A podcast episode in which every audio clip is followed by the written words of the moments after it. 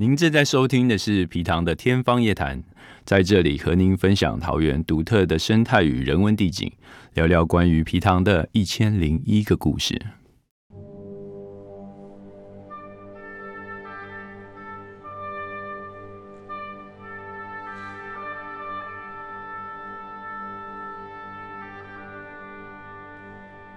Hello，线上的听众大家好，欢迎来到本节目。今天很高兴邀请到的是中原大学设计学院的学生潘逸云同学。呃，潘同学近期有参与陈老师所发起的一个以皮糖水资源管理为核心的人才培育计划，老师主要开设的一个设计原理的课程。那能不能先请同学先简单的自我介绍一下？Hello，大家好，我是四色系的潘日云，那就是我有幸参加这个就是设计原理的课程。那戚风。主任带我们参加很多就是有趣的课程的引导，然后就来这边跟大家分享一下。呃，想请问一下同学说，哎，您大概是几年级啊？现在？哦，我是大三。哦，然后是四色系，四色系大三。对对。好，那呃，想先请你就呃实际参与齐鹏老师的设计原理这门课，呃，课程活动中主要上些什么呢？嗯，主要是上就是课，呃，齐鹏老师带我们做他就是之前。呃，他推广一些桃园文化，然后或是一些设计原理上学，就是专业领领域的课程啊，可能介绍一些研，就是设计原理的基本素养。但是我觉得它主要很大一块是在让我们认识台湾文化，不止台湾文化，可能更更着重是桃园文化这个部分。对是是。那就是他呃中其中的时候有就是带我们去一个。一呃，叫我们小组讨论一个那个，就是去北美馆参加展览、看展览，然后就是做一个呃台台展的研究这样。那那我们就是这一组，我们还有分组一起做，然后我们这组就是研究教台湾教彩画这样。那我们就研究一些，就是在日治时代台湾从教彩画或是从从艺术这件事情看当时台湾的背景。那您当时呃主题就是 focus 在胶彩画的这个领域吗？呃，对我们那个小组，它有很就其实有很多领域，有写真术，然后胶彩，然后呃可能有水彩，但是它就是它是环绕在台湾美展这件事情上面。然后我们就是研究台展三少，然后就是刚好他们都就是画胶彩画这样，然后比较杰出。然后其中就是我们比较印象深刻的是郭雪湖。那他就是因为他的画就是有一个南街正音，然后就是用他的画面去 promote 当时候台湾人的文化，可能是呃大道城那时候比较热闹嘛，那他就是把台北市很多重要的店家都集中在画在那个画里面，然后让总督府知道说，哎，台湾其实是很美美美好的地方啊，是有就是商业行为很热闹啊，然后有很多特别的水果啊，毕竟他们就是台湾水果之国。然后，所以他就是有，就是用画面去用艺术这件事去宣传台湾文化这样。所以你们主要报告的画家或者说作品就是郭雪湖的作品。对，然后还有陈静是有就女画家，然后她就是可能用当时候就是嗯，她是算是比较画，她是画人像嘛，所以她的她可能描述的方法是利用画面的服饰或是摆饰去。透露出当时候台湾人的穿着，或是他和他们那个时候的，就是可能有一些关系是，呃，可能他比较富有，所以他会有一些特别的，当时候才有的文化摆饰或者什么。对，那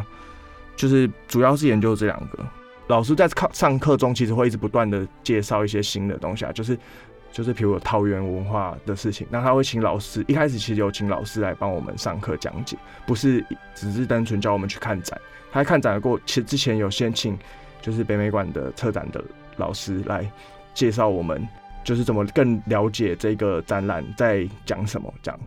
就是比较是呃展演实物的一些分享。呃，他就是跟我们讲当时候历史脉络啊，什么，就是可能有一些画面，他他为什么？我我记得有一幅画是一个小朋友在玩一个飞机，然后本来那个飞机是在日治时代的时候他是画日旗的，就是嗯太阳旗，但是因为国民政府撤退来台，他必就不行了。对不行，他就把它改成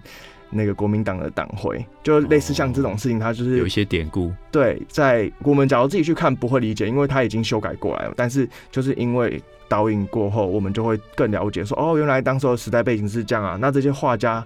这些艺术家其实也是就是因为这个时代背景，他得做这样子的事情。然后我们就会觉得很有趣啊，就是这个艺术品其实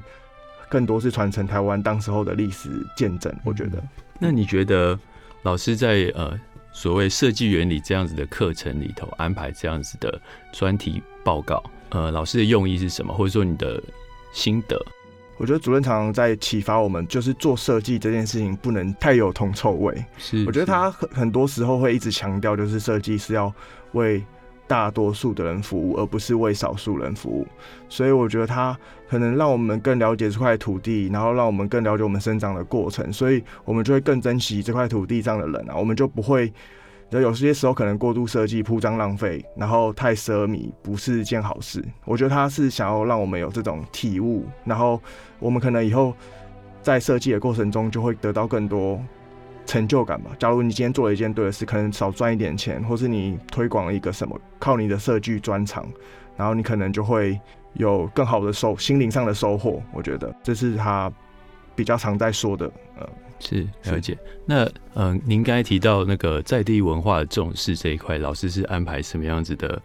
教学活动？我记得他有请一个杜老师来教我们，就分享他的那个案例。那他是透过他有组了一个青年的团体，叫做桃园艺文阵线。是然后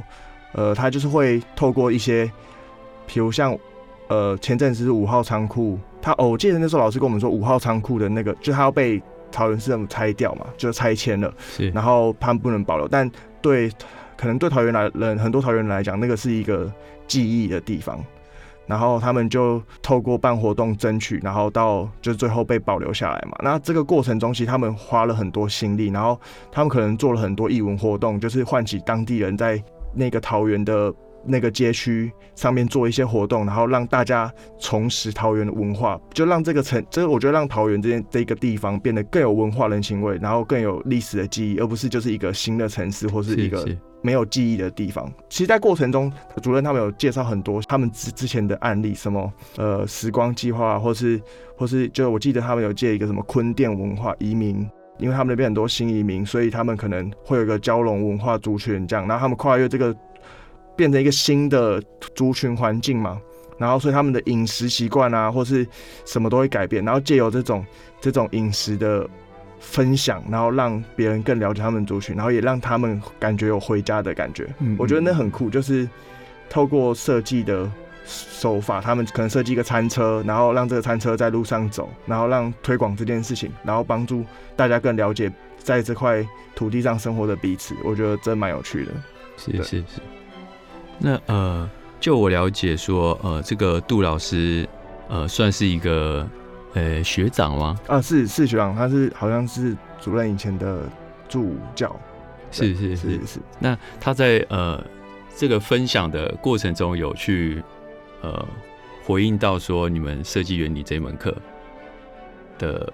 呃在做什么，或者是说他觉得呃这个他做这件事情对于你们设计学院的学生来说的重要性在哪里？你印象中有吗？我我记得有，因为我记得就是主任其实不止分享杜老师，他有分享很多老师，但是他是每一个老师他都有讲他们在呃可能因为来我们学校上了这堂课，或是他们做了做了他们毕设的，因为以前主任好像有带毕设的题目，那他们就是有一些学生是做，反正就是一个一个眷村，嗯，然后他就让大家在那边帮卷泽先生翻新房子啊，翻新嗯他们、是就是他们可能有些公领域的设施，什么聚会的场所，然后翻新，让那边的老农民感受到温暖，然后可以又重新走出来，然后感觉自己变年轻了。我觉得那都就他介绍的其实是感觉像是社区社区关怀的题目，所以包括这个杜老师分享这也是。那还有就是我记得还有一个学生是原住民，然后他就去缅甸还是去越南，然后就做这种助人。他可能因为他我们有这个专长，所以他可能透过这个专长，然后去帮助当地人建构学校啊，建筑可能医院或是建筑什么，但是就是帮助他们得到更好的环境嘛。就是利用我们的专长，我觉得这是很重要的事，就是我们学到这个专长，然后透过这个专长导引到各领域去帮助别人，利利用我们的专业，我觉得这个很重要。就是我感觉齐峰主任是想要告诉我们，就是我们的专业不是只有赚钱，不是只有服务少数人，应该是要把这个专长扩大，然后让自己可以有更更有价值，以后人家就会不只是记得你这个设计，可能还记得说，哎。曾经有一些一群人在帮忙，然后我是不是也可以在这个爱护环境这件事情上帮忙？这样是，嗯，是。你说的这个呃越南籍的是同学吗？不是，是也是学长哦，是一个哎，其实我忘忘记名字了，但是就是一个原原以前研究所的学生，然后他是就是老师的，回到家乡服务这样子。呃，他一开始先回到家乡服务，然后后来就去越南，他是台籍原原住民，呃，对对对，是，对。然后就去越南了，好像是去越南还是去缅甸？我记得是战乱国家，反正就是去呃东南亚的地方去做，有点像社区营造的事情。对对对对对。然后很辛苦，我记得那时候就是老师介绍的时候，我蛮感动的，就是有原来有这么多学长，然后在这个过程中做了这些事情，然后就觉得哎，自己是不是也可以？不是只是为了赚钱，然后是为了获取金钱上、物质上的事情，可以更多得到心灵上的。满足或成就感，这样是没错。呃，我们前几期节目中也是有访谈到呃齐鹏老师。那在这个人才培育的计划中呢，老师是有分享到说，设计原理的课程他在规划上也隐隐为此做了很大的一个改变哦，尤其是在那个报告啊评量的方式，他是分享说有别于他以往在呃设计原理上以个人的才华。呃，去做作品的创作为主，而是改为以分组团体报告的方式去呃做分享跟评分。那这样子的学习上的改变，给你的体会是什么呢？哦，我觉得蛮好的，就是因为可能透过，因为毕竟有时候我们自己一个人看的时候，会有一些自己的盲区啊，我们可能不理理解的这么全面，或是可能有一些错误的解读。那透过这样分组的时候，大家会交换彼此的意见，然后讨论，然后反而会。帮助我们更深刻的理解这件事情，但是我觉得就是课程上这样子的小组的方式是很好的，但是我觉得整体就是包括我们其他学科的课程规划，我觉得应该也要一并这样子一起配合，这样才会让这一件事情更好。要不然，我觉得常常有时候我们会因为太忙了，别的课课业压压缩到这个空间，然后就让整个学习的效果大打折扣。呃，所以我就我理解，就是您的想法是说，呃，这种团体协作的，呃，可能是专案式的这种作业或者是报告，可能是可以跨学呃跨课程的，可以是呃许多老师都采用这种方式，你们就可以是有一个 A team 的概念去做呃更好的发挥，而不会说呃这门课要做这件事情，但是其他课有很多个人的。作品必须去创作，所以你就可能没有时间应付，是这这个概念吗？对对对，我觉得可能可以更好的方式是，就每一门专业学科它彼此都有关联，大家我们在上的时候就会更一致，然后我们可以更就因为我们知道这个学科可能我们在这里学习会帮助到别的学科也变得更好，相辅相成。所以，假如今天我可以在这门学科上学到的东西，我可以利用到别的学科上，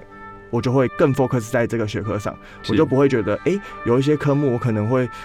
哦，因为我设计课可能比较重啊，或是我的别的课程比较重，所以我就决定放弃这个课，反而就会让每一个课都做不好。是，那我觉得就会就是失去了这个课存在的价值啊。我觉得这个课其实是蛮重要的，其实每一门课都希望都可以这样，就可以让每一门课我们都学得更好。嗯是，了解。那呃，回到呃。设计原理这门课本身，呃，就你的观察，同学们之间对于这个课程的反应如何呢？有没有什么同学的呃活动或是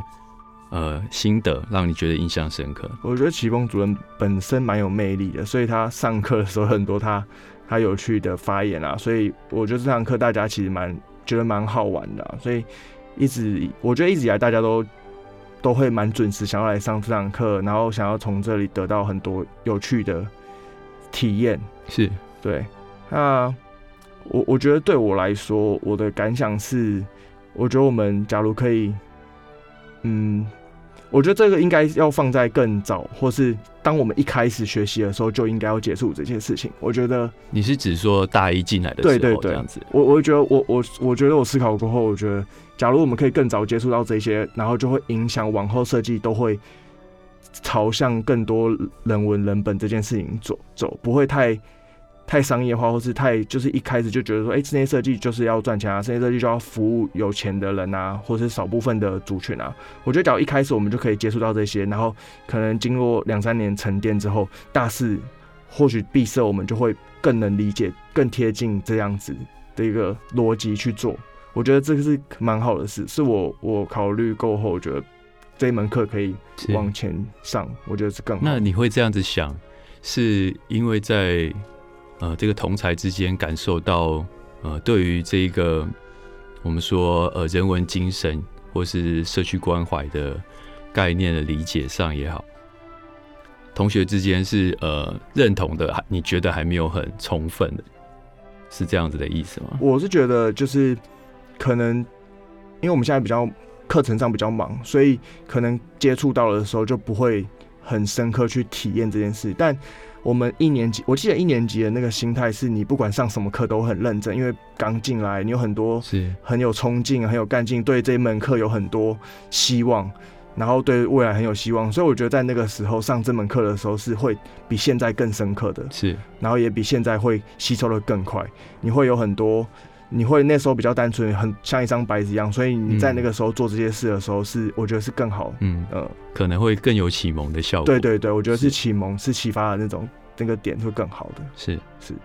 就呃很感谢您的分享。那就呃就我所了解，就是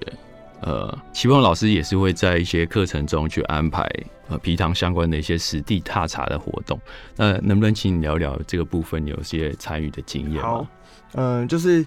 我们设计，我记得是二年级。呃，二上的设计课是住宅，然后我们就是先去那个参访皮塘，是然后我们就是大家一起去，然后看皮塘，然后主任就介绍皮塘是为什么啊？可能是以前蓄水的关关系啊，然后皮塘为什么桃园为什么是千湖啊，千湖之城啊之乡啊，然后为什么是这些典典故啊？皮塘有多重要啊？那现在皮塘面临到危险，可能是很多人。皮糖拿去养电啊，然后让破坏了环境，让候鸟都不来啦，就类似像这样子的事情，就是让我们理解，就是每一个环境就是生物环境重要性。然后我们设计要考虑的不只是室内设计，我们要考虑周边环境啊，我们要怎么样可以跟环境有关联啊？我们怎么如何透过我们的设计，然后去告诉别人说，哎、环境存在这里，你不能忽略它。是所以我们就透过这课程，然后去走访皮塘，我觉得那很有趣。虽然可能过程很累啊，因为要走来走去啊，然后搭车啊，但是我觉得是很有趣的经验。就我觉得这样子比死板板坐在教室里面听老师说，哎、你这个这个要怎么怎么设计来的有有记忆点。我至少我马上知道说，哎、皮塘就在这里。我们去基地看的时候，我们就知道哦，它就盖在一个皮塘旁边呢。我要怎么样透过我的设计去看到这个皮塘，去跟这个皮塘共生？我觉得这件事很重要。嗯对嗯嗯嗯。好，谢谢你的分享哈。那在设计学院，除了呃齐鹏老师主要在探讨这方面的呃教学以外，呃有其他老师也有呃去关怀这方面的呃内容嘛？比如说皮糖啊，或是水资源环境这一些议题。我之前上过一门课啊，就是黄信辉老师的设计与实作，那他就是跟这样子的内容有关，就是比较社区营造、社区关怀的课程。那我们就是去一个社区帮呃老年人做一些基础木木工啊，然后让他们可以有一个地方可以聚会啊。其实跟就是前面那个戚鹏主任带我们去认识的这些学长做的事情很像。就是其实是很多机会这样子，大家一起去做，然后一起，然后可能呃，之后我们也会被分享啊，或什么。但是他就是这个过程中，其实他们老师他们一直都在做这些事情。然后就是庆伟老师的这个课程很有趣的是，是他跟那个当地的里长一起合作，然后看哪边需要一些木工，可以做一些椅子，做一些家具，然后让我们可以跟呃当地的居民沟通，说哎、你们需要什么啊？然后我们在这边需要怎么样美化，然后让你们可以聚在这里啊。然后我们就就是每个周末会花时间，然后去那边做木工，然后我们还请了夜师学长，然后一起来帮忙，就会感觉那个过程中其实是很很快乐的，虽然很累，因为我们可能一个一个礼拜、两个礼拜要做完一个。大型的木工场地这样，然后可是我们觉得就大家分组就觉得很有趣，因为我们从来没想过我们设计是真的去实做。通常我们设计画画图，然后我们不会自己亲自做嘛，因为我们其实也不懂这些东西。然后但是这门课就是不管不仅是让你更深入社区，跟当地的居民聊天，然后可以跟让那些老人觉得哎很有趣啊，然后。也也让我们得到机会可以实做，然后老师请学长来教我们，那那个学长一定也是无偿嘛，他们来帮忙，然后我觉得这个过程中其实有有很多心灵上的满足，觉得哎有一点传承，然后就大家一起玩，然后一起帮忙，然后又去一起学习，我觉得这很有趣，就有印象帮助人这样，对对对。所以言下之意是你自己未来会想要当这样子的学长了。我我蛮想的，我蛮想的。就好像今年寒假庆辉老师就有好像有类似的机会，那他也问我说可不可以来帮忙，我也说好，只要我有空我就可以来帮忙。就呃帮可能大一大二的学弟妹这样。应该是应该是这课程我还现在还不太确定是什么样的形式是帮助谁，但是是怎么样帮助同学一起完成这件事情。但是我是觉得那个过程中我觉得蛮好玩的。嗯，然后。花很短的时间可以让你得到这样子的经验，我觉得蛮值得的。就我觉得大家只要有机会的话，可以去看一看，我觉得蛮有趣的。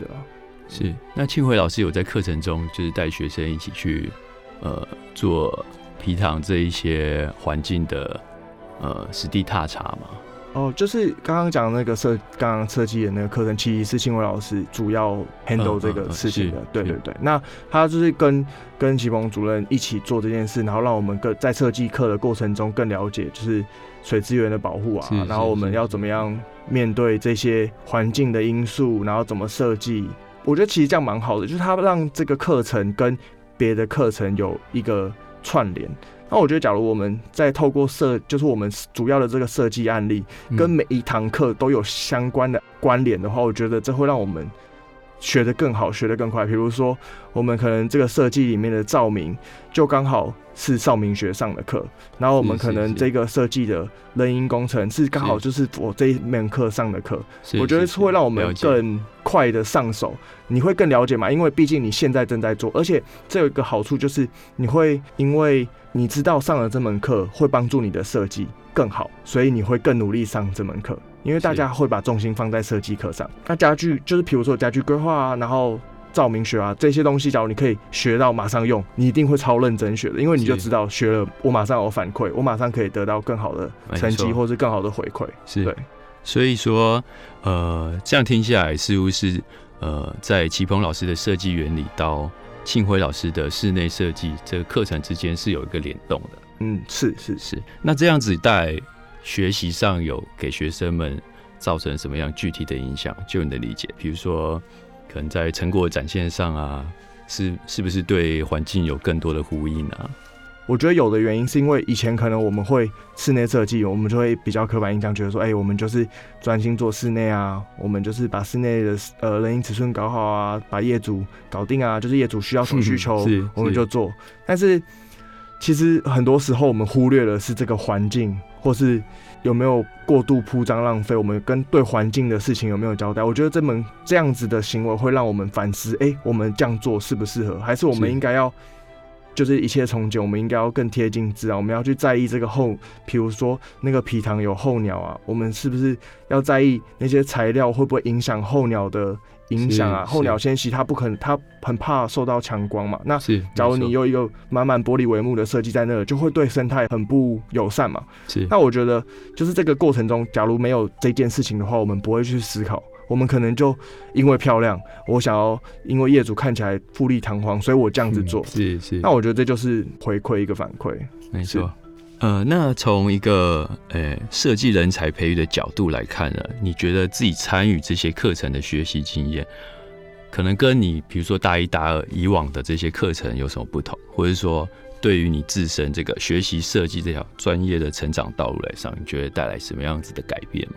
嗯，我觉得我们。这个课很很多时候是在学一些专业技术，是，但这些专业技术是一跟跟就是人与人的交流啊，或是跟跟就是大众服利益啊，是有点相违背的。因为你就是在钻研这件事情，你你可能很死板的，你不会考虑到其他重要的因素嘛。你就是一心就是哎，我要把这个图画好，然后我工作，然后赚钱，就是有点像是专业领域的生存之道。但我觉得透过这些课程，会让我们意识到，就是我们设计师有一些就是应该要有的职业道德或是伦理在这里面。那这个，我觉得这个课程让我们了解的是这样。是是是。那呃，你觉得在这些课程实验中，对于水环境议题的重视，好，就我们在节目的最后，就是想再了解一下，说您自己在这个参与的历程中，呃，有什么样的心得感想，或者是甚至是说对于呃这个人才培育的计划有什么样的建议？我觉得。呃，先讲前面，就是我们上这些课，然后对皮糖这件事情有没有太多理解？我是觉得我们可能很难透过一堂课去理解皮糖这整个生态的环境或者脉络啊历史的演变，因为就是我们花的一个礼拜就这样一堂两堂课，然后我们可能也没有办法很快的理解，但是我就会因此而重视，就是开始知道说，哦，原来。就是我们设计人还要面对的这些事情，我觉得是一个机会，就是让我们知道说，